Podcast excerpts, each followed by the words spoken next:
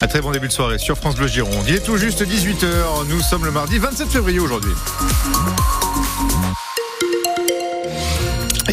Et ça coince un peu sur euh, l'arrivée de la 63, Julien Dejean. J'ai failli vous couper la parole. Effectivement, Stéphanie, ça coince un petit peu hein, lorsque vous arrivez euh, de l'autoroute A63, direction euh, la rocade. Quelques petites difficultés à cet endroit-là.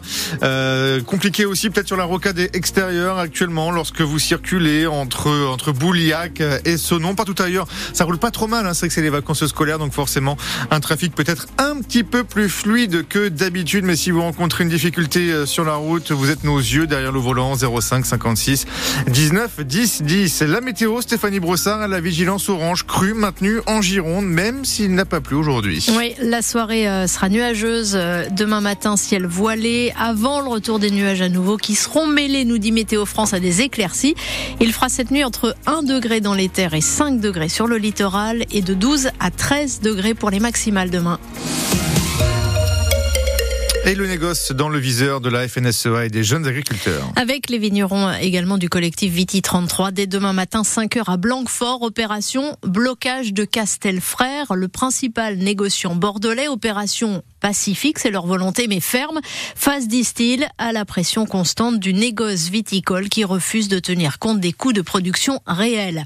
La crise agricole à laquelle le gouvernement cherche des réponses, Bruno Le Maire annonce aujourd'hui que les agriculteurs en difficulté financière pourront bénéficier de différés de paiement d'un an de leurs dettes et de prêts à taux préférentiel.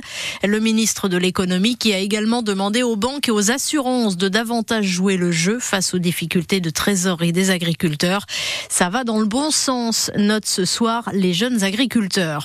Sur le bassin d'Arcachon, les ostréiculteurs tentent eux de relever la tête dans cet hiver qualifié de pourri, qui a débuté avec des tempêtes et qui s'est poursuivi avec la contamination au norovirus durant les fêtes et plus d'un mois après la levée de l'interdiction de la vente et de la consommation. La reprise est poussive, confirme Jules Bergès, c'est l'un des trois ostréiculteurs d'Audange. Les gens sont très réticents, on va dire, enfin réticents très inquiets, donc ils n'osent pas trop, euh, pas trop revenir. Ou alors ceux qui reviennent reviennent tout doucement avec une douzaine au lieu de deux ou trois. Mais c'est, il faut, on peut les comprendre. Vous sentez que le, redémarrage est poussif Ah, il est très, il est, c'est lent, on va dire.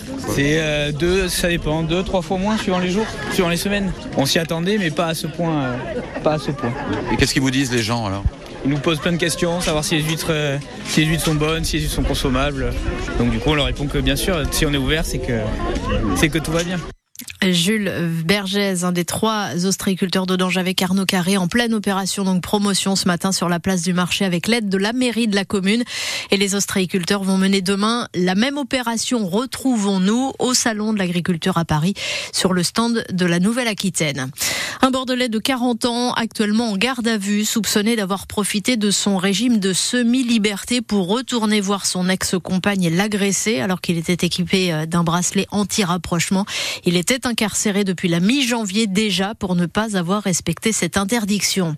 Une passe d'armes cet après-midi à l'Assemblée nationale entre Marine Le Pen et Gabriel Attal, la chef de file des députés RN qui s'est dit choquée par les propos d'Emmanuel Macron hier, n'excluant pas l'envoi de troupes au sol pour aider Kiev face à la Russie. Dans un hémicycle survolté, le Premier ministre lui a répondu que si elle avait été élue en 2022, c'est à la Russie qu'on serait en train de fournir des armes pour écraser les Ukrainiens. La consommation de gaz des Français au plus bas depuis les années 90, en baisse de 20% en deux ans. Parmi les explications avancées, le climat et la douceur des deux derniers hivers et le changement également de nos comportements.